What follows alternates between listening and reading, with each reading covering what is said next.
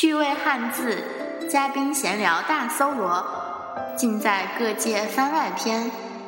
欢迎来到李帆的世界。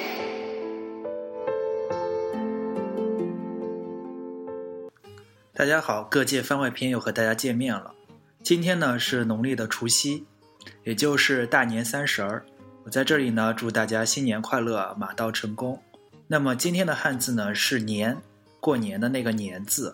年字的甲骨文呢看起来好像是一个人背着很多稻谷往家里走的样子，所以呢这个字就代表着收成。因为古时候呢种种的稻田都是一年一熟的。所以呢，这个年呢又被引申为一个时间单位。但是呢，说到年呢，不得不说的一个东西呢，就是年兽。传说人们为了驱赶年兽，都会每年放鞭炮或者穿红色东西来把它吓跑。大家肯定对麦当劳里面那只很可爱的年兽都有很深的印象。年兽呢会在年末的时候跑出来抢我们的庄稼和食物吃，所以呢，大家都很讨厌它。然后呢？据传说，年兽害怕那种响很响的声音，还有红色的东西，所以呢，大家都放鞭炮、贴春联。因为春联是红色的嘛，所以可以把年兽赶跑。和年兽有些类似的呢，是是蟋蟀。除夕，除夕，除的就是那个蟋蟀。到底年兽和蟋蟀的原型是什么呢？之前我也不知道，但是呢，最近我在果壳网上看到一篇文章。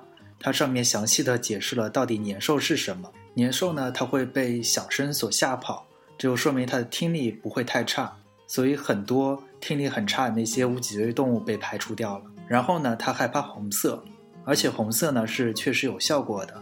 在西班牙斗牛里面呢，斗牛士会用红布挑衅红牛，这是演给观众看的。牛对于人眼中的红色呢，其实并不怎么敏感，所以它不能完全理解我们的红色。所以说呢，过年期间红色是有意义的。那么这个野生动物的感知颜色能力应该不会太差，很有可能有和我们一样有三色的视力。然后呢，它还得不冬眠。如果它真的对人造成威胁的话，应该是住在山中，不算太小的动物。这个几个标准一下来呢，这个动物的嫌疑最大的就是灵长类，可以说是野生的猴子或是猿。而这类动物呢？尤其是被当作怪物需要驱逐的动物，在中国古代文献里有一个名字叫山魈，在传说中呢，它也被称为山鬼。据说这种猴子呢，能够控制老虎来害人、烧别人的房子，大家都很害怕它，所以要在过年的时候把它驱赶走。于是呢，过年放放鞭炮，于是呢，过年放鞭炮、贴春联就成为了一种习惯，一直保留了下来。即使我们再也看不见山鬼这样的动物，我们还是要维持这一种习惯。好了，今天的番外篇呢就到这里了。还是老规矩，我会把年的甲骨文写法作为封面放在各界 Podcast 的官方微博上面。现在呢，我们在 Turns 上也能显示各个音频的封面图了。但是呢，因为规则所限，只能看到总的封面，大家要在下到的 MP3 上面才能看到。本期的封面图，所以呢，最好的途径还是关注我们的官方微博“各界 Podcast”。祝大家新春快乐，大家拜拜。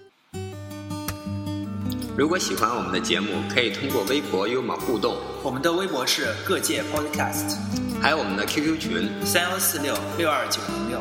我们也欢迎各界听友做我们的嘉宾，只要你有自己的见解和想法，都可以和我们联系。我们期待着您的到来。谢谢收听，拜拜。